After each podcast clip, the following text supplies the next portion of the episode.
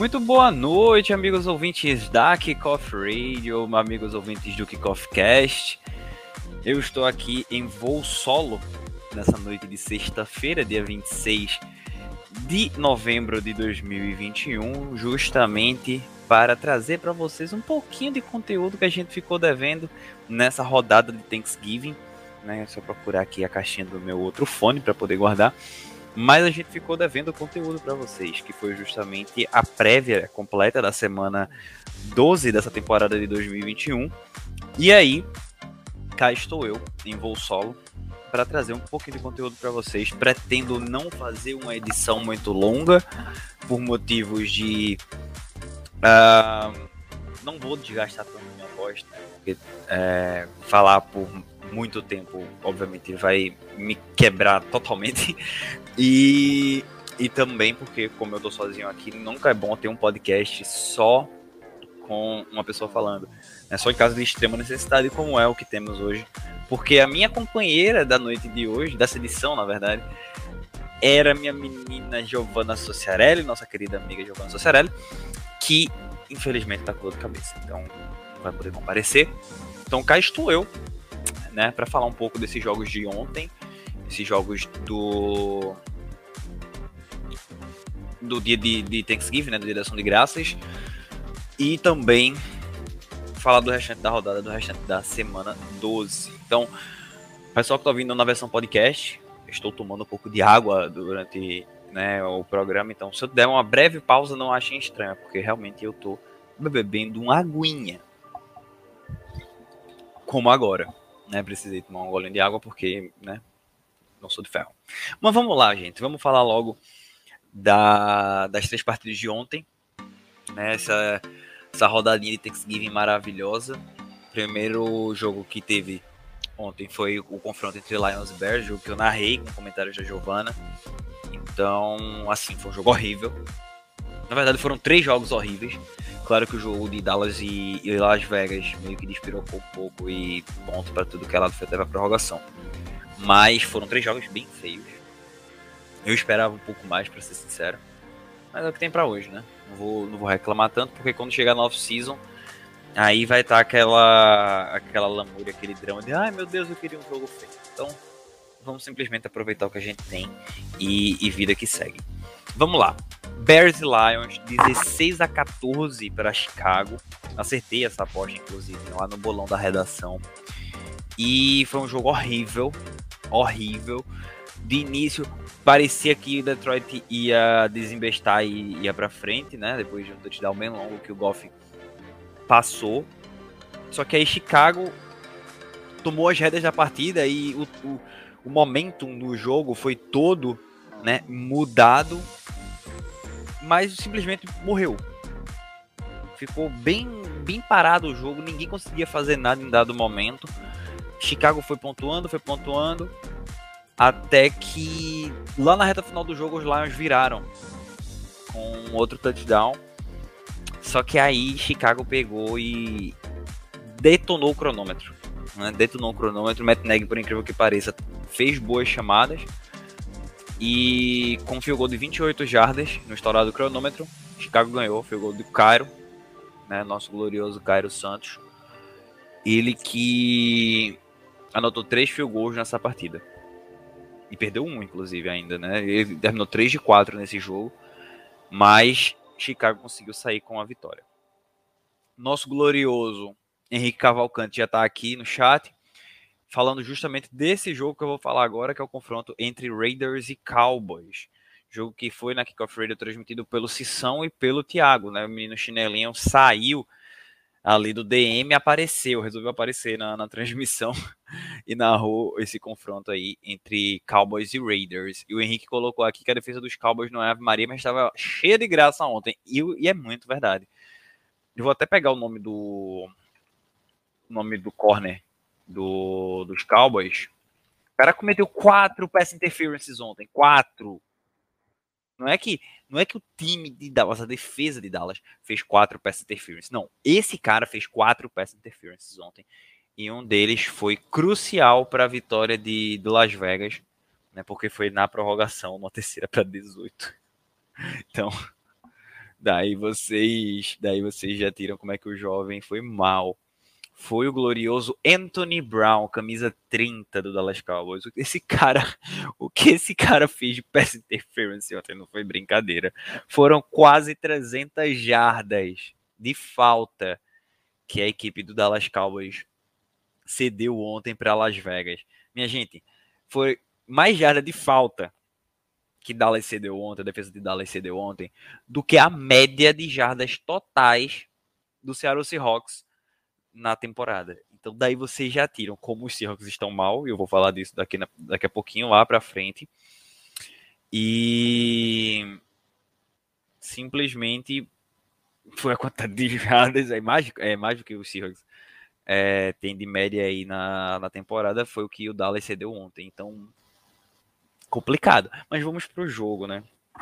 Dallas Cowboys em campo, sem a Mari Cooper, né? Que precisa de uma vergonha na cara e se vacinar, sem o, o CD Lamb, né? Que ainda está no protocolo de concussão desde o domingo passado, né? Ali na reta final do primeiro tempo do jogo contra, contra o Kansas City Chiefs.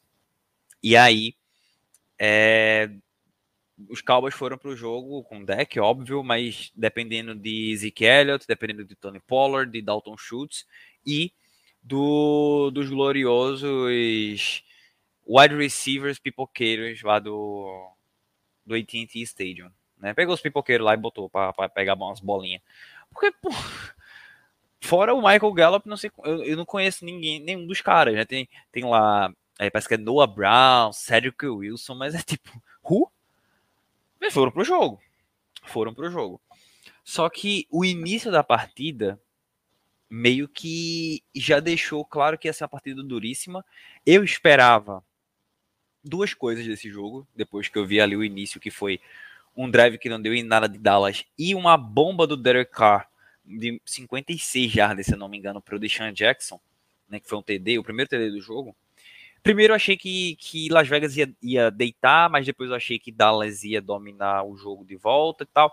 Principalmente quando o Darren Waller saiu e não voltou né, do intervalo, o Tyrande do, do Las Vegas Raiders. No fim das contas, o jogo foi para prorrogação, que virou meio que um tiroteio.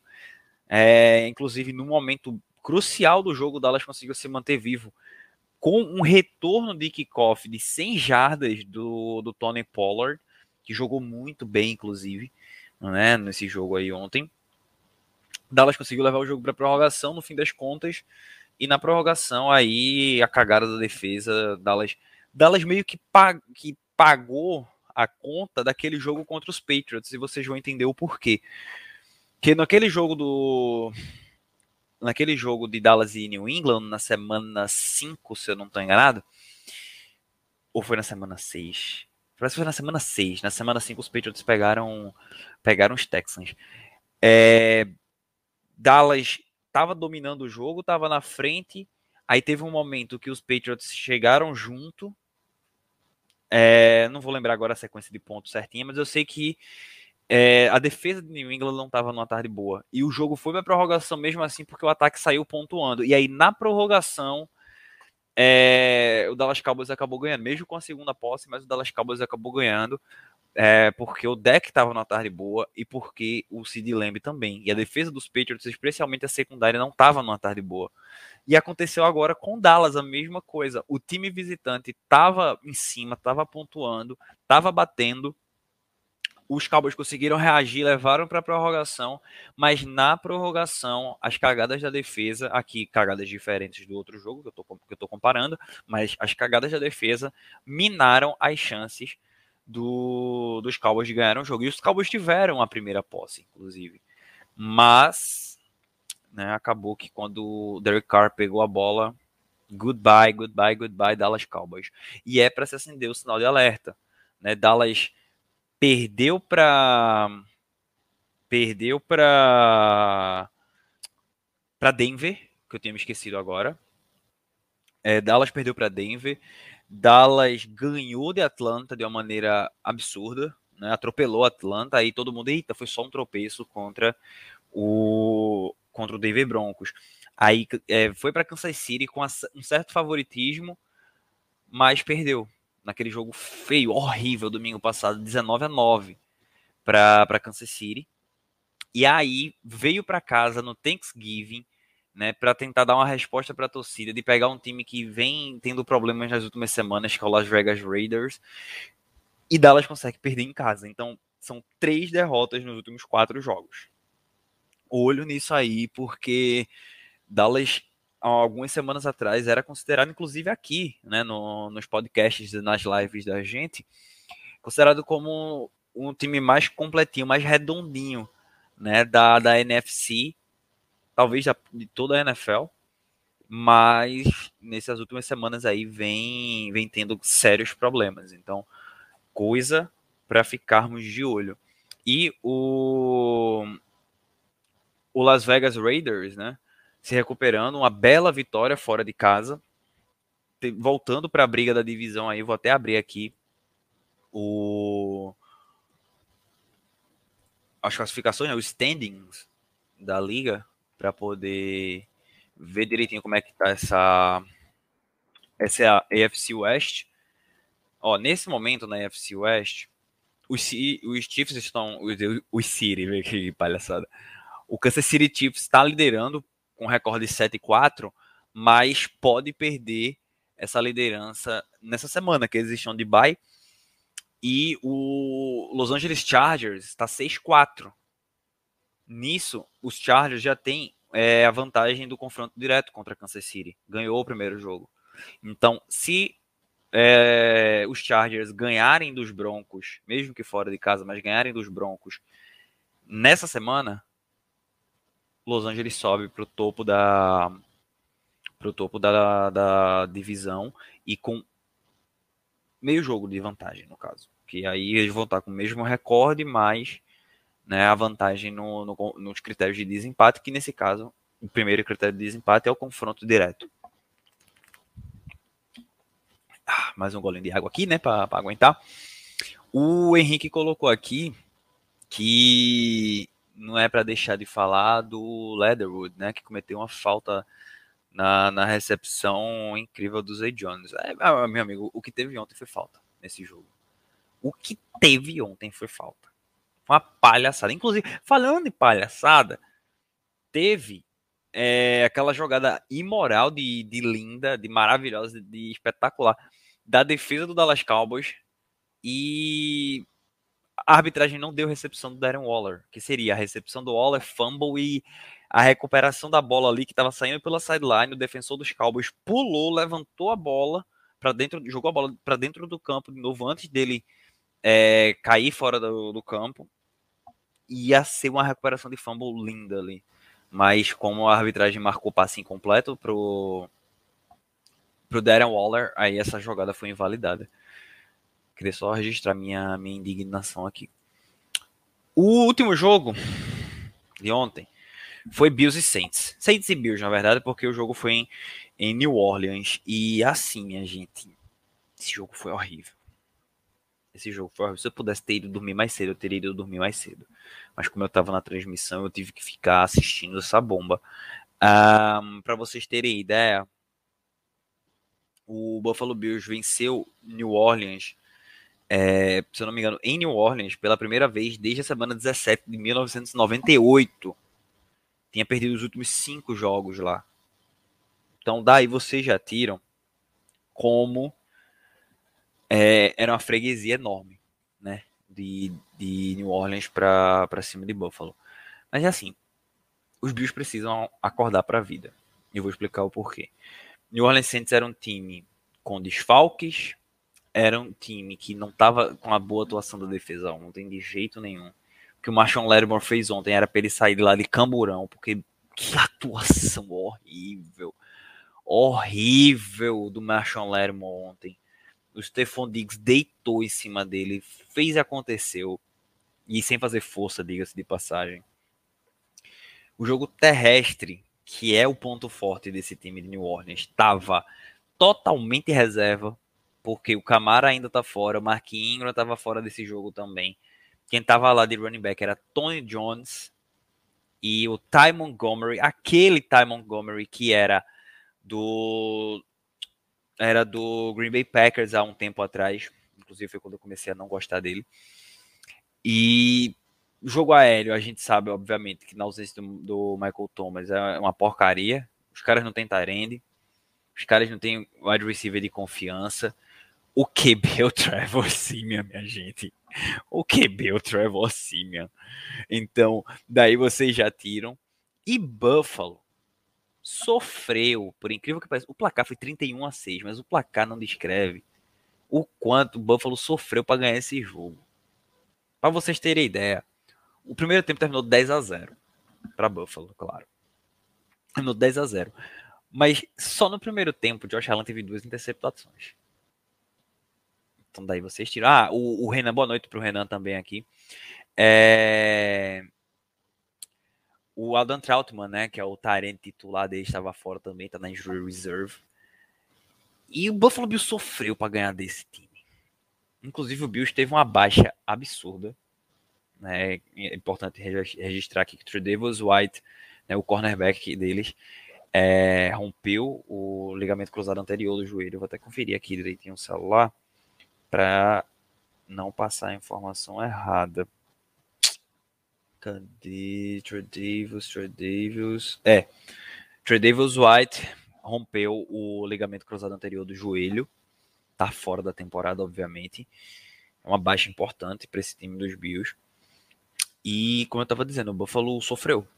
Sofreu para ganhar ontem. E, e assim, é complicado tendo um EFC tão equilibrado esse time ter dificuldades para ganhar em plena semana 12, porque assim, vejam a comparação que eu vou fazer. É, em plena semana 12, tendo dificuldades para ganhar desse New Orleans Saints. E aí vocês podem parar e dizer: ah, Caio, mas teu time perdeu em casa para esse mesmo Saints. Não era o mesmo Saints, não era o mesmo Patriots. E os Patriots que vão pegar os Bills semana que vem. E vocês vão entender por que, mais uma vez, eu estou citando meu time. É, na semana 3, era o Winston, tinha o Camara e o Taysom Hill, QB de 40 milhões, como, como o pessoal colocou aqui, cornetando né, o novo salário do, do Taysom Hill. É, ainda estava jogando. Então, meio que os Saints estavam completos. E foi uma tarde horrível de New England naquele jogo. Era o terceiro jogo apenas da, da temporada. Hoje, na semana 12, Buffalo já tava, já vinha em atuações horríveis. Foi massacrado no domingo pelo Indianapolis Colts. E sofrendo muito contra o jogo terrestre, inclusive. E semana que vem, como eu falei, tem Patriots e Bills em Buffalo. E o jogo terrestre dos Patriots está indo bem. Então, olha como as e o Mac Jones também tá jogando bem, o jogo aéreo dos Patriots também tá aparecendo, não é só o jogo terrestre. Além de ter uma defesa jogando em alto nível do outro lado. Então, vejam como as coisas estão se complicando para o Buffalo Bills. Então, eles têm que acordar para a vida se quiserem alguma coisa. A divisão, eles não são mais os favoritos da divisão. Inclusive, a divisão não tem favorito hoje. E se a divisão deles, que teoricamente era garantida e o negócio era saber se eles iam pegar a Seed 1 na EFC, agora que não tem garantia nenhuma mais. Ainda mais com a curvinha dos Patriots, ó, pra cima. Vou ter que fazer assim, né? Porque para vocês estão vendo espelhado. Mas é difícil. É difícil para Buffalo e eles têm é, que acordar para a vida, porque sofreram para ganhar desse fraquíssimo New Orleans Saints. Então, e os Saints é aquilo, né, minha gente? É torcer que o Camara volte. O Camara e o Ingram. Aí, se esses dois voltarem, massa. Eles vão ter uma chance. Se não voltar, pô, é disso pra pior. Que eu já falei, não tem, não tem recebedor de confiança. O Tyrande, que já não tava passando confiança nenhuma, tá fora. Os running backs, que eram os principais jogadores, fora. Que é o que da vida? Depender de Trevor Simeon pra carregar um time desse na Schoster. Minha gente, nem Noé carregou tanto animal como o Trevor Simeon tem que carregar, sendo que o Trevor Simeon é um dos animais também. Então, né? Daí vocês, daí vocês entendem. O Renan levantou um ponto aqui que eu tava conversando com a Tal hoje mais cedo, nessa sexta-feira. O ataque dos Bills realmente tá esquisito. Por quê? É, na timeline comentaram que é, parece que fizeram comparações aí do, do Josh Allen com o Lamar, se não me engano, foi na transmissão da ESPN. Eu não assisti pela transmissão da ESPN, eu estava vendo pelo Game Pass, né? Vendo com o Mike Tirico e com, com o Drew Brees. Então, eu não sei o que falaram, mas assim, o Lamar, ele, a característica principal dele é correr com a bola, mesmo ele sendo QB. A característica dele é correr com a bola. Então, o gameplay, todo o playbookzinho ali, né, além do gameplay depender de jogo para jogo, mas tem as suas pitadas de corrida, o playbook de, de Baltimore tem corridas desenhadas para o Lamar. O de Buffalo, eu não tenho certeza se tem. Nem sei se tenho como saber disso, mas entenda o que eu estou querendo dizer. É como se tivessem algumas corridas, mas tivessem por ter. Não é preparada, bonitinha, como é o caso do Lamar. O negócio é que o Josh Allen tem a capacidade física de correr, é uma ameaça sim com as pernas, mas parece que o Buffalo eles não sabem usar isso. Porque imaginem comigo. Se cria o risco de jogo terrestre, seja com o próprio Josh Allen ou com um jogo terrestre que Buffalo não tem, tem três running backs e não dá um. Se você juntar Zach Moss, Devin Singletary e Matt Breida, não dá um. Beleza, ah, o Matt Breida já vem de dois jogos que teve uns números interessantes. Um jogo que foi um, um sarrafo para os Colts e o jogo de ontem que foi uma palhaçada. Então, os caras não têm jogo terrestre. Aí, imaginem comigo. Não é que eu estou dizendo pro Josh Allen correr direto, mas se deixa as defesas honestas sem saber se vai ser jogo terrestre se vai ser passe. E o jogo terrestre incluindo o próprio Josh Allen. Não ia dar uma fluida melhor no próprio jogo aéreo dele, que é o ponto forte? Porque se você cria a ameaça do Josh Allen com as pernas, a defesa vai ficar honesta, não vai, é, não vai deixar todo mundo no fundo do campo, vai trazer mais gente para o box, e aí o Josh Allen pode usar o que é a principal característica dele, que é o braço. Ele tem um braço muito forte. Então, para mandar uma bomba é, procurando o Stephon Diggs, um Emmanuel Sanders, um Gabriel Davis, até o próprio Cole Beasley também, mas esse aparece mais no slot. Ou para Dawson Knox, que é o tarente deles. Mandar ameaça no fundo do campo, mandar bombinha no fundo do campo. Pode. O fato da galera tá em dúvida, poxa, vai facilitar. Mas parece que os caras estão perdidos. Os caras estão perdidos. E essa defesa de Buffalo, desde aquele jogo com, contra os, os Colts, ó, contra os Titans, já vem batendo na tecla. Essa defesa ficou altamente exposta ali contra o jogo terrestre. Então, se pegar time que corre bem, é abraço. Quinta-feira da semana passada eu falei aqui. Quero ver como é que vai ser essa defesa de Buffalo contra o Jonathan Taylor. E vocês viram no que deu. Deu muito ruim para Buffalo. Jonathan Taylor teve quase 200 jardas corridas. Ele, ele teve mais de 200 totais. No, pra quem tem no Fantasy, meu Deus, o cara fez 53 pontos. Então, dá para ver como ele deitou em cima dessa defesa. Derek Henry já tinha feito o que fez, né? Naquele, naquele Monday Night Football. E semana que vem eles têm New England. E aí é o ponto. Eu não acho a secundária. O Henrique colocou aqui que a secundária deles é fraca. Eu não acho a secundária deles fraca, mas a secundária deles fica exposta. Porque se o jogo terrestre tá entrando, acontece com eles o que eu tô falando que é eles fazer com ataque para ferrar a defesa adversária. Porque se eles têm deficiência contra o jogo terrestre, automaticamente tem que ter mais gente no box. Se tem gente no box e tem um QB que sabe passar, ele vai mandar bomba na cabeça do, dos defensive backs. E aí vai, dependendo do QB, vai expor a secundária. É o cobertor curto. Você vai cobrir aqui mais perto da linha de scrimmage para parar o jogo terrestre, mas vai descobrir a secundária. E se você deixa mais gente na secundária, vai descobrir para o jogo terrestre. Tá entendendo? Não tá equilibrado. Aí eu faço para. O bom de usar meu time como coisa, porque como eu acompanho, eu tenho como dar os exemplos é a defesa dos Patriots de 2019, o último ano do Tom Brady. Tinha uma secundária muito boa. O Stephon Gilmore em ano de Defensive Player of the Year. JC Jackson muito bem em campo também. Fora os outros defensive backs que estavam jogando bola. Mas a defesa tem uma séria deficiência contra o jogo terrestre. E aí, quando o New England botava gente no box, a secundária ficava exposta, mesmo com jogadores talentosos.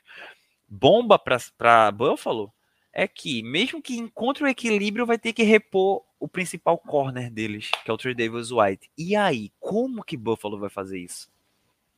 Essa é uma grande questão. Tá entendendo? Então, Buffalo precisa abrir o olho e a gente precisa ficar acompanhando o que é que vai ser desse Bills aí. A OL, pô, o Renan levantou um ponto muito bom. A OL de Buffalo não tá tendo uma boa temporada. A OL de Buffalo tá cedendo muita pressão em cima do Josh Allen. O Josh Allen não tá reagindo bem à pressão. Então, tipo, tem que melhorar quase tudo. Mesmo que não é o fim do mundo, mas tem que melhorar se quiser ir para playoffs, se quiser avançar nos playoffs. Porque quem no início da temporada não dizia que o Buffalo Bills ia chegar no, no, no Super Bowl? Todo mundo eita, o Buffalo Bills vai pro Super Bowl, o Buffalo Bills vai ser é, campeão da divisão com folga, vai ser seed 1 na EFC, e hoje tá aí, não, tem, não é nem o favorito mais da divisão, que não tem favorito, como eu já falei. Tá entendendo? Então, os caras precisam ajustar as coisas. Se não ajustar, vai pegar em bomba daqui para frente.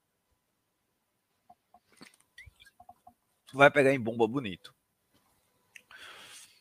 E aí é isso. Vamos lá, vamos agora vamos para os jogos do domingo.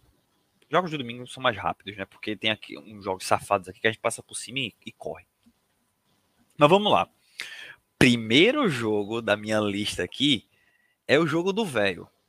Tampa Bay Buccaneers e Indianapolis Colts. Na verdade, Indianapolis Colts e Tampa Bay Buccaneers, porque o jogo é no Lucas Oil Stadium, 3 da tarde do domingo. Bucks 7-3, Colts 6-5. Colts, ó, com recorde positivo aí na temporada. Se não me engano, começaram um 5 e agora estão, né, 6-5. Então, na sequência, ó, topzera aí. Um, começaram um 4, na verdade, perdão. Um, o Tom Brady contra o Indianapolis Colts, ele tá 8-0 desde 2010, incluindo playoffs. Então tem uma certa freguesia aí, né, minha gente? Mas esse vai ser um jogo muito interessante. Eu quero ver, da mesma forma que eu falei para a defesa de Buffalo, que essa tem uma deficiência muito grande, eu quero ver. Peraí que eu vou esticar minha perna aqui.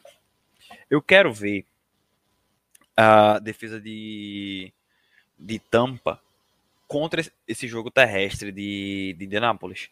Porque o Jonathan Taylor tá muito bem, o Nahin Hines tá muito bem, então quero ver como é que eles vão tentar parar esse jogo terrestre. E aí pode acontecer com a defesa de Tampa o cobertor curto que eu falei. Porque eles podem tentar botar mais alguém no box para parar o Jonathan Taylor, já que ele tá correndo muito bem. E a secundária deles, que essa aí eu digo que é fraquinha. A secundária deles ser exposta e o Carson Wentz acabar tendo tempo para poder encontrar seus recebedores. Michael Pittman, Zach Pascal, o próprio Nairn Hines e o Jonathan Taylor recebendo passes. Os Tyrants, o Moali Cox e o Jack Doyle. Tô entendendo? Então, não é um jogo tranquilo para Tampa, não. De longe, não é um jogo tranquilo para Tampa. Tô entendendo? Indianapolis pode chegar e dar-lhe olho nisso aí. Uh, agora, da mesma forma, eu, é, a defesa de Tampa vai ter que pressionar o Carson Wentz. Não pode dar tempo pro Carson Wentz, não, porque se der tempo pro Carson Wentz, a casa vai cair para Tampa, viu? Olho no que eu tô dizendo. E aí, do outro lado, eu quero ver essa defesa de Indianapolis contra o Tom Brady. Porque Brady fez um jogo bem legal segunda-feira contra os Giants. Era os Giants, ok. Mas fez um jogo legal. Né, se recuperou da, da derrota para Washington então, eu quero ver. Esse time ainda tá sem o Antônio Brown, né? A expectativa do Bruce Arians é que o Antônio Brown volte só na semana 13. E aí vai ser Mike Evans, vai ser Chris Godwin, vai ser Gronkowski, é, Cameron Braid, Jay Howard, esses caras vão ter que aparecer para é, ajudar o Brady aí a ganhar esse jogo. Eu quero realmente assistir essa partida aqui. É, o problema é que meu time joga na mesma hora, né? Então fica difícil para eu acompanhar esse jogo, mas eu acho que eu vou botar duas telas. Eu vou botar o jogo dos Patriots aqui na TV e vou deixar aqui o jogo dos Bucks com os Colts no, no monitor do computador. Mas é isso. O, essa defesa de Tampa tende a sofrer um bocado, viu, contra o Jonathan Taylor. Eu quero realmente ver domingo que vem. Deixa eu só pegar meu mouse aqui. Eu tô com dois mouses aqui, né? Um pro notebook e o outro para para o computador. Fala rápido aqui de Texans e Jets, né? Dois times 2-8 na temporada, jogou no Energy Stadium, na casa dos Texans. Nova York tá numa crescente, viu? Por incrível que pareça, Nova York Jets está numa crescente. 24,5 pontos por jogo de média desde a semana 8 para Nova York. E eles tinham, da semana 1 até a semana 5, a média de 13,4 pontos por jogo. Aumentaram aí uh, 12,1 pontos. Não, 12 não. 11,1 pontos de diferença na média aí deles por jogo. Pega um Houston Texans que vem embalado, querendo ou não, de uma vitória contra o rival de divisão em Nashville, né? Que foi o, Tennessee Titans. Eu acho que esse vai ser um jogo feio, mas vai ser um jogo animado. Zach Wilson voltando, Tyrotelo do outro lado. Eu queria ver ponto nesse jogo, só isso. Só ponto. Desembesta aí. 40 a 40, tá valendo. Mas eu acho que vai ser um jogo de muitos pontos, por incrível que pareça. Um, outro jogo feio, puta merda. New York Giants 3-7, recebendo o Philadelphia Eagles 5-6. Philadelphia venceu 8 dos últimos 9 jogos contra Nova York. E. E assim. É um jogo feio, minha gente, mas eu acho que o Philadelphia vai ganhar. Nova York tá, Nova York tá horrível. Demitiu Jason Garrett depois do jogo de segunda-feira, beleza, mas demite Jason Garrett para ter quem? Fred Kitchens concordando do ofensivo? Eu não boto fé nenhuma. Pode acabar até sendo um jogo duro para Filadélfia. Mas eu acho que vai dar Eagles nesse jogo e ponto. Um, o Henrique tinha destacado aqui, realmente, eu deixei passar, Henrique, perdão, que o New York Jets, né, do, do jogo anterior, obviamente, tá sem o, o Flaco e sem o Mike White. Estão na lista de, de Covid. E o Zach Wilson volta, né? Já tá recuperado de lesão, ele volta. Um jogo interessante, no mínimo, posso dizer. Esse Miami Dolphins e Carolina Panthers no Hard Rock Stadium. Dolphins 4-7 e os Panthers 5-6. E Miami venceu os três últimos jogos da temporada. Olha que coisa maravilhosa. Eles começaram a temporada 1-7 mas venceram os últimos três jogos. Então, estão embalados aí, vão receber os Panthers e, e é isto. Um, eu acho que ainda da Carolina, né? Acho que o Kenilton consegue guiar esse time aí de Carolina para vencer o Miami Dolphins mesmo em Miami. McCaffrey tá jogando uma bolinha dele aí bem bonitinho, voltou de lesão. Não tá aquele McCaffrey espetacular que a gente se acostumou, mas ainda é McCaffrey. Um, Eagles tem a faca e o queijo na mão para conseguir classificar para o wild card, né? O Renan colocou aqui, porque tem um calendário fácil. Olho nesse Philadelphia Eagles, viu? Olho nesse Philadelphia Eagles. Um, ganhar confronto de divisão ajuda muito, né? Então tem que ganhar desse Giants aí. E tende a ir para a briga mesmo, tá 5-6. Deixa eu ver aqui como é que tá a situação de playoffs da, da NFC. Pra gente ver a situação dos Eagles como o Renan levantou aqui. Deixa eu só abrir aqui o site da NFL. Vamos lá. Na NFC, Cardinals lidera, Packers em segundo, Bucks em terceiro, Cowboys em quarto, Cowboys 7-4, tá? Aí Rams, Viking, ó, Rams 7-3, aí ok, até os Rams ainda, ainda é recorde positivo. Do 6 para baixo é que o bicho pega. Minnesota Vikings está 5-5, e está numa situação bem confortável porque venceu um rival de divisão, que foi o Green Bay Packers, no último domingo. Então, tá com uma certa vantagem aí. Vikings 5-5 e nessa semana, vejam, vejam que palhaçada. Essa semana, agora, no domingo, os Vikings enfrentam o San Francisco 49ers em Santa Clara. E os 49ers são o sétimo seed, aqui são a sétima seed da NFC. Então, quem ganhar aqui nesse jogo vai ter uma senhora vantagem sobre o outro. Porque além de estar um jogo à frente, vai ter o confronto direto. Então é, é quase um jogo e meio de diferença. E o Philadelphia Eagles, que a gente está falando aqui, vem logo em seguida em oitavo. Então, vamos dizer que Filadélfia ganha de Nova York. Filadélfia vai para 6-6. E aí, São Francisco e Minnesota, um dos dois ganham. O Philadelphia já tá na briga dos playoffs. Já sobe para o top 7. Tô entendendo o rolê. Então, é um jogo. Não, são dois jogos, né? Bem importantíssimos no quesito playoffs da NFC. Mas esse Vikings e, e 49ers eu falo mais na frente. Porque agora eu vou falar do meu time. Não vou demorar muito. Mas eu vou falar do meu time, porque o próximo jogo aqui é Patriots e Titans. E. Ah, só para falar, só para fechar o Carolina, que eu tinha esquecido lá no outro jogo. Carolina é o nono, tá? Com o mesmo recorde do, dos Eagles. Então, Carolina, para brigar por playoffs, também precisa ganhar esse jogo de Miami. Um, Patriots e Titans, né? Patriots 7-4, Titans 8-3. Pode haver um X aqui nesse jogo. Né? New England está com um diferencial de 123 pontos, né? Positivo, para para as outras equipes. Tipo, é, é, basicamente como se fosse um saldo de gols aqui, né? Traduzindo esse diferencial para uma linguagem mais fácil de entender. Titans vão para o jogo sem Derek Henry, como vocês já sabem, está machucado. Uh, o Julio Jones já está na, na Injury Reserve já há algumas semanas, então também não vai para esse jogo. E saiu nessa sexta que o AJ Brown também está fora. Então vão ser o, os pipoqueiros lá do Nissan Stadium, né, para enfrentar essa secundária dos Patriots. Coitado do Ryan Tannehill, porque deve tomar uma pressão absurda. E a defesa dos Patriots não vai ter também. A defesa, perdão. O ataque dos Patriots não tende a ter uma defesa, uma defesa muito fácil pela frente, né? É, essa defesa de, Tennessee está crescendo na temporada, está tendo atuações bem legais. Claro que o, o jogo de domingo foi, foi bizarro, mas quem manteve Tennessee no jogo foi a defesa. Porque se dependesse do ataque, minha gente, o ataque tava, tava ajudando o Tennessee, o Houston Texans. Então, Tennessee vai ter um jogo duríssimo agora. Os Patriots têm uma chance realmente de dar o X no, nos Titans. E tem chances, inclusive, de assumir a, a liderança da, da Conferência Americana. Não só reassumir a liderança da divisão, é assumir a, a liderança, a cd 1 da, da Conferência Americana. O Renan tá colocando aqui que o Landry tá jogando bem.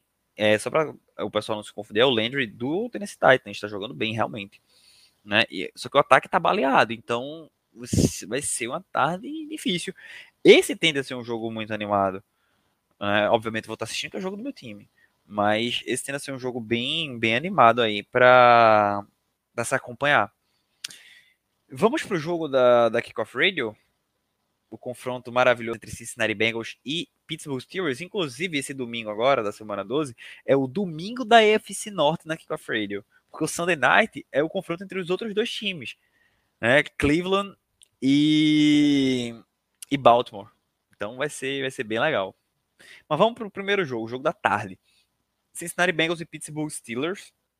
Bengals 6-4, Steelers 5-4-1. Esse 1, obviamente, é aquele empate dos Steelers com os Lions que a gente não acredita até hoje.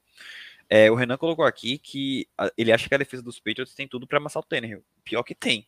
Está pressionando o QB e a secundária está jogando bem, por incrível que pareça. Não está sendo cobertor curto. Está conseguindo pressionar e está conseguindo marcar bem na secundária. Então, Ryan Tannehill, que teve quatro interceptações contra o Houston Texans, olho nele para essa semana aí, viu? Quem, olha, conselho de amigo.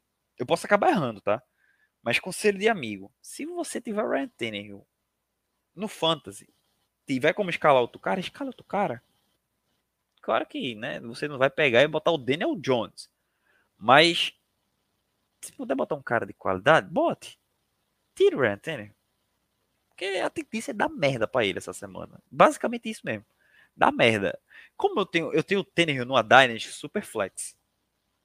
Eu não tenho como trocar. Porque tem umas maracutaia aí e eu perdi a, a escolha de primeira rodada no, no, draft desse ano. E aí, é, eu só tô com dois QBs nessa liga, que é o Tannehill e o Terry Bridgewater. E aí, eu não tenho como tirar o Ryan Tannehill, eu vou ter que encarar. Agora, nas outras ligas que eu tenho como tirar ele, eu vou tirar ele, velho. Eu vou tirar ele. Porque não tem como escalar. É tipo, a probabilidade, a probabilidade de dar ruim pro Ryan Tannehill domingo é grande. Então para que vai escalar ele, né?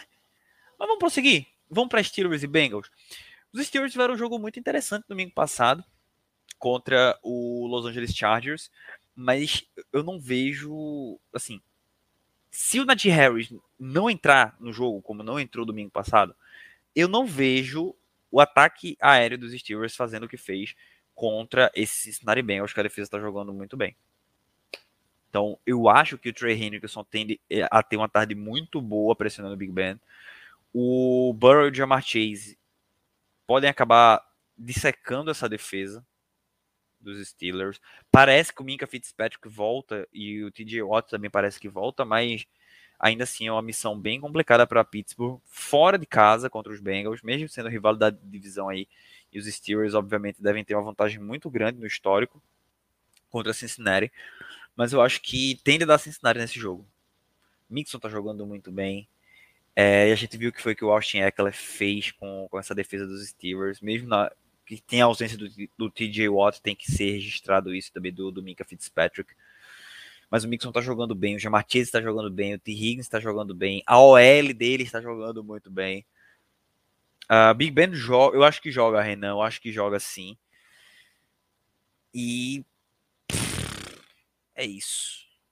É basicamente isso. Vai ser um jogo difícil para Pittsburgh, eu acho que vai dar, vai dar Cincinnati. Carlos vai estar narrando esse jogo, tá? Ainda sem comentarista, a gente tá para arrumar um comentarista para esse jogo. Para fechar o horário das três, é mais um jogo feio. Falcons e Jaguars, os Falcons tendem a ganhar esse jogo. Jaguars está 2-8, os Falcons 4-6. Uh, Jacksonville, é, desde a, a bye week deles, eles marcaram 17 ou menos pontos por jogo. Então, tá com a média recente horrível né, a equipe de, de Jacksonville. O jogo vai ser na casa do Jaguars, né, no TIAA Bank Field. E é, o, Renan colocou aqui que a, o Pittsburgh Steelers, né, outro jogo, né, vai depender da defesa e do running back. É exatamente isso.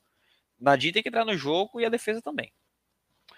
Um, sobre Falcons e Jaguars, eu acho que vai dar Falcons, né? O Matt Ryan, mesmo com o recorde de 4-6 dos Falcons, o Matt Ryan não tá jogando mal. E tende a botar para torar nessa defesa de, Jacksonville aí. Vamos para os jogos do segundo horário. Denver Broncos e Los Angeles Chargers, aquilo que eu falei, né? Chargers querendo ganhar para voltar para a liderança da divisão. Broncos tentando cometer o crime. E assim, gente, promessa de jogão, tá? Porque as duas partidas entre essas duas equipes em 2020 terminaram com três ou menos pontos de diferença.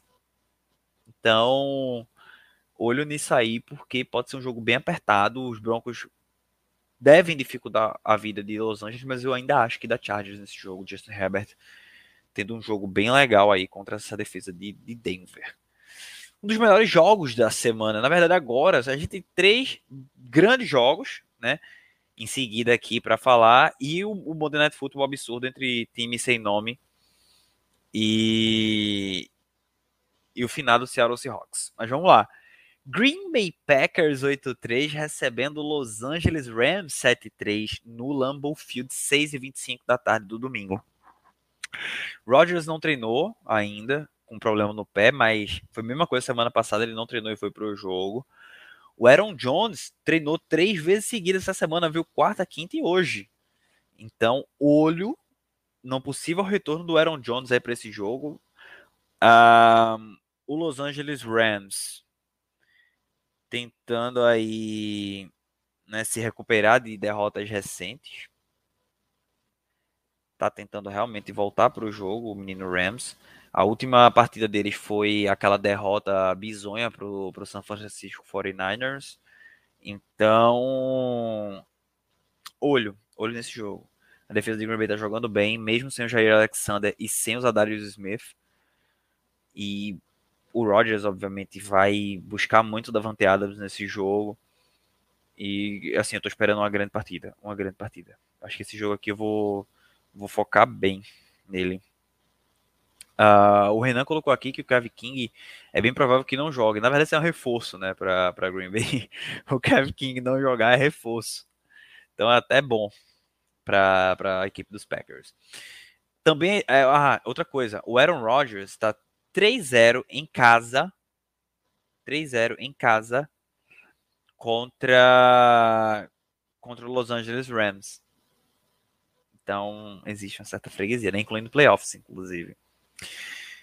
Às 6h25 da tarde também teremos São Francisco 49ers e Minnesota Vikings. Como eu falei, duas equipes 5-5, Seed 6 e Seed 7 da NFC, né, Vikings e, e, e, Niners, respectivamente. E vai ser um jogão. O jogo terrestre de, de São Francisco pode entrar muito bem aí. Não sei se o Elijah Mitchell vai para o jogo, mas eles têm o Jeff Wilson, eles têm o próprio Debo Samuel, que está uma temporada linda, absurda absurda de linda a temporada do Debo Samuel. E ele, tá, ele tanto tá correndo bem com a bola, como também tá recebendo. E, e é assim. É, o Renan tá colocando aqui que nesse jogo ele é fora desde criança, né? Os Vikings vêm aí de duas vitórias, né? Bem, bem interessantes contra Chargers e, e contra Packers. Olho nesse Minnesota Vikings. E é como eu falei, quem ganhar aqui já dá uma boa disparada na briga por playoffs, né? Porque vai estar tá um jogo e meio à frente. Então, olho é, na frente do outro, no caso, né? Olho nessa partida aqui também que tende a ser um jogaço. E tem um BO aí para São Francisco nesse rolê, viu? Além de enfrentar o Minnesota Vikings, que tá com o Justin Jefferson voando, o Cousins também tá fazendo partidas bem seguras.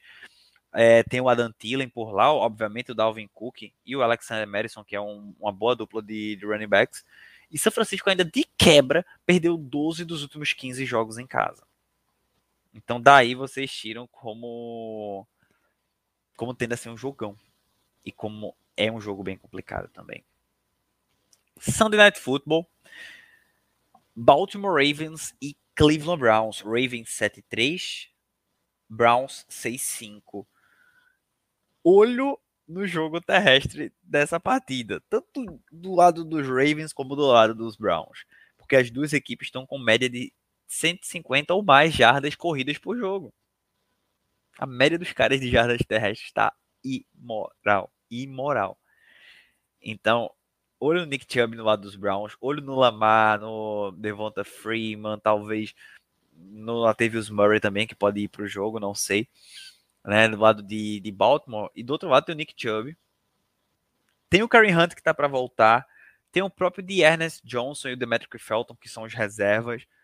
Então, olho nisso aí. O Baker continua ainda é, lidando com a lesão no labrum, né? E no, no, resto do ombro também. Mas tem aí o Jarvis Landry, né? Que pode aparecer bem nesse jogo. Austin Hooper, o próprio David Njoku, os outros recebedores lá, o Peoples Jones e o Rashard Higgins vai ser um belo Sunday Night Football. E eu que vou estar narrando, né? Muito provavelmente com comentários do nosso glorioso Johan Zanuzzi, eu vou confirmar com ele, nosso Latido Antunes, e eu vou confirmar com o Johan para ver se ele cola nesse jogo aí, né, no domingo à noite. Na segunda noite, o jogo que muito provavelmente, minha gente, eu não vou transmitir aqui na rádio. Me dê um descanso, me dê uma folguinha, porque o bicho vai pegar o Washington Football Team Seattle Seahawks. Gente, meu bom senso para jogo feio tá me fazendo querer correr desse jogo aqui. que não tem condição, não. O Seattle Seahawks, como eu já falei, uma média de 246,2 né, jardas por jogo. Ah, 246,2 jardas totais por jogo. Essa é a média do Seattle Seahawks. Então daí você já tira como tá horrível. A turma tá pistolaça com o Pete Carroll, pedindo a cabeça do Pete Carroll numa bandeja de prata há tempo. E ainda é um time que lida com lesões, então difícil para Seattle. E vai jogar fora de casa no FedEx Field contra o Washington Football Team. Uh, o Renan levantou um ponto importante. O Washington, se ganhar esse jogo, pode entrar na, na briga por playoffs. Fato vai estar um pouquinho mais atrás dos Eagles ali? Vai, mas entra na briga. Porque Washington tá 4-6. É, eu vou ver o nome do GM do, do Seattle Seahawks, peraí. Esqueci o nome do GM deles. Deixa eu ver aqui. Seahawks. General Manager, cadê? É o John Schneider. É o John Schneider e o, e o Pete Carroll. A turma tá pedindo a cabeça dos dois. Então, tá horrível, tá horrível. Um time que tem aí é, o Russell Wilson, obviamente, tem o DK Metcalf, tem o Tyler Lockett, mas vai para canto nenhum. Nessa temporada vai para canto nenhum. Washington Ah, não. Bicho, as escolhas, as escolhas de draft recentes do Seattle Seahawks, meu Deus. Cara, até hoje eu não entendo. Eu, por incrível que pareça, eu gostava muito do Rashad Penny. Ele chegando na NFL. Mas, velho, foi parado do Seattle Seahawks, acabou Rashad Penny. Acabou, acabou. Os caras pegaram ele na primeira rodada, pô.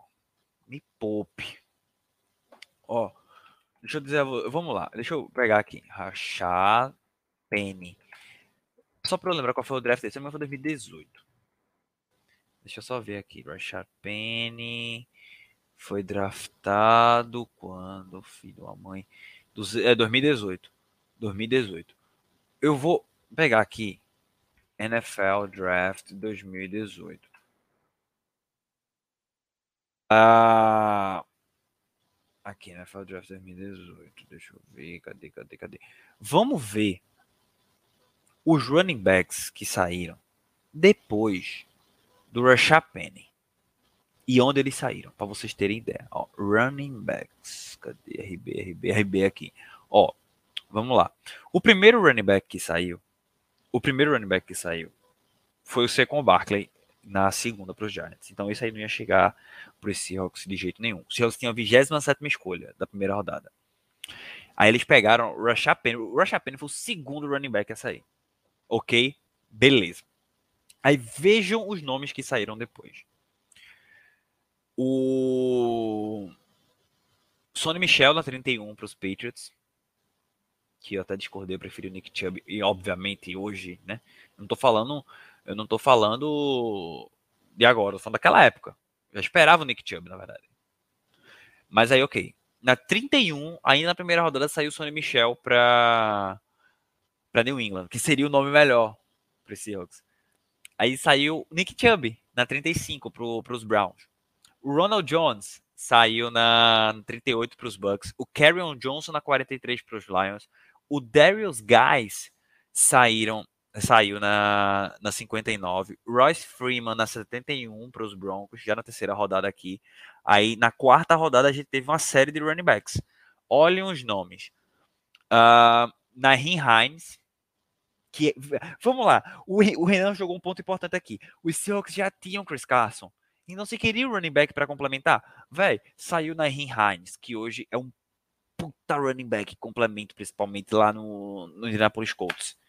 Queria um running back assim? Pega o Hines mais embaixo. Pega o Hines mais embaixo. Mas não, pegaram o Rashad Penny na primeira rodada, que era um bom running back, mas na primeira rodada, pô. Na primeira rodada. Me poupa. Mas vamos prosseguir. É, um tal de Mark Walton para os Bengals, Ito Smith para os Falcons, Kellen Bellas para o Miami Dolphins, e aí veio Chase Edmonds. Chase Edmonds, que é titular hoje em Arizona. O Edmonds foi pego aqui para ser complemento do David Johnson em Arizona na época. E o cara hoje é titular. Agora tá machucado, beleza. Mas ele é titular. É titular em Arizona. Então como é que vou. Como é que vou. Vocês, a, revolta é grande, pô. Tentar entender o que esses caras fizeram. Ainda ficaram fazendo piadinha, pô. Os caras ainda, ainda ficaram fazendo piadinha no. Uh, no Twitter. Me poupa, pô. Aí deixa eu ver se teve mais alguém. Ó, Jalen Samuel saiu na quinta rodada para os Steelers. Jordan Wilkins, que foi cortado recentemente dos Colts, mas era um running back interessantezinho também. Útil. John Kelly nos Rams, Boston Scott, Boston Scott, que hoje está lá em Filadélfia, é útil pra caramba e saiu na sexta rodada para os Saints. Trent Cannon nos Jets, hoje está lá nos 49ers. Aí, puta merda. Ó quem saiu. David Williams, não faço a mínima ideia de quem seja. Boa Scarborough, que esse aqui eu já vi até jogar nos Lions por um tempo, mas deu em nada. E aí veio Justin Jackson na sétima rodada, da 251. Foi a última escolha? Deixa eu até conferir aqui qual foi a, o número. Pera aí. Tá, tá, tá, tá. Foi um dos últimos, véio. O Justin Jackson foi a primeira escolha complementar do. É compensatória, perdão. Do, da sétima rodada. E, poxa. Será que os Seahawks não podiam pegar um cara assim, que é útil? Mas não pegou o Rachapene, que tem problema de lesão, velho. É bom, mas tem problema de lesão. E a disponibilidade é uma habilidade, velho. E o cara não tá disponível. Simplesmente. Chega, chega, eu fico assim, ó. Aí vamos ver, vamos ver a classe de undrafted de 2018. Para vocês verem o nome de running back que tinha. Vocês vão surtar comigo aqui. Ó, Gus Edwards. Gus Edwards. Que é running back 2 em Baltimore. Obviamente tá machucado, a gente sabe. O titular é o J.K. Dobbins e o, Edwards é, é, o running back 2. Mas o Edwards é muito bom, velho. Recebeu o um contrato recente em Baltimore. E foi undrafted da classe de 2018. Já tinha feito. É, tipo assim, tinha feito a cagada de pegar o Rocha Penny. Mas pega o undrafted pelo menos pra fazer uma graça. Não custa nada, velho. Quer dizer, custa, né? Vocês entenderam. Mas vamos lá. Outro undrafted. De Ernest Johnson, que hoje está correndo bem. E é um, é um belíssimo reserva para o Nick Chubb. É um seguro de vida, basicamente, para o Nick Chubb, lá em, em, Cleveland. Tem o Dontrell Hilliard também, que rodou lá no, nos Browns, mas isso não deu muito certo. Só que para vocês verem, olha, olha que também foi undrafted dessa classe. Uh, Philip Lindsay, que recentemente foi cortado dos Texans, né? Inexplicavelmente. É inexplicável como ele assinou com os Texans. Mas o Philip Lindsay, que já foi, ao, já foi Pro Bowl. Ele foi undrafted da classe de 2018. O Darrell Williams, minha gente. O Darrell Williams. Que hoje é titular. Claro que agora, é, agora voltou a ser reserva porque o Hiller voltou. Mas é extremamente útil no Kansas City Chiefs. Foi, foi undrafted dessa classe. Uh, tem o Mike Boone pelos Vikings. Josh Adams. Já foi útil um tempo lá em Filadélfia. Agora tá, tá zanzando por aí, não sei onde é que tá não. E de quebra, para fechar aqui os, os running backs undrafted da, dessa classe, deixa eu dizer a vocês: Jeff Wilson, é titular em São Francisco. Véi, assim, é uma série de cagadas. A gente falou só de running back de 2018. Fora N outras cagadas, como por exemplo, os caras não dão proteção pro Russell Wilson, velho. Como é que você tem o Russell Wilson no seu time e você não protege ele direito? Então, por isso, por isso que a turma tá querendo a cabeça do Pete Carroll e do, do, Johnson, do John Schneider. O Renan colocou um ponto importante aqui. Eu vejo muita gente desvalorizando o running back em draft. Mas para esse ponto aqui eu concordo, eu tendo a concordar com o Renan. Running back 2 você começa a pensar lá para final de segunda, terceira rodada, de terceira rodada. Eu concordo, velho. Você já tem gente que é contra gastar a escolha alta em running back. Eu não consigo condenar os Giants por terem escolhido o o Sacon. O Sacon é muito bom, pô, é talento geracional, só que foi parado, deu azar de parar num time que é uma bosta. Tá entendendo? Então, pô, ou vocês vão julgar o Carolina Panthers por ter pegado o McCaffrey na nona, se eu não me engano. Claro que não. Tá entendendo? Quando, quando você tem uma estrutura para receber um running back alto, e a sua necessidade é um running back alto, você pega. Mas não é o caso do Seahawks aqui. Era o running back então os caras já tinham o Chris Carson. O cara pegou o Penny na 24. Sem necessidade nenhuma. Sem necessidade nenhuma. Ó, depois do Penny, eu vou, eu vou dizer aqui para vocês de jogadores importantes que saíram depois do Rachapene. Tinha defensor no Terrell Edmonds. Deixa eu ver aqui. Mike Hughes, que é, é, é útil, pelo menos. Estava nos Chiefs hoje. Foi, foi dos Vikings e está nos Chiefs hoje. Útil. Um, não vou ser criminoso dizer o Lamarzinho aqui, né? Que saiu no final da, da primeira rodada. Mas, ó, Darius Leonard foi escolha de segunda rodada e era talento de primeira. Um, deixa eu ver mais alguém aqui. O ó, wide receiver, tem vários wide receivers bons que saíram. O Kurtland Sutton é um deles, saiu na segunda rodada. O Christian Kirk saiu na segunda rodada aí para Arizona.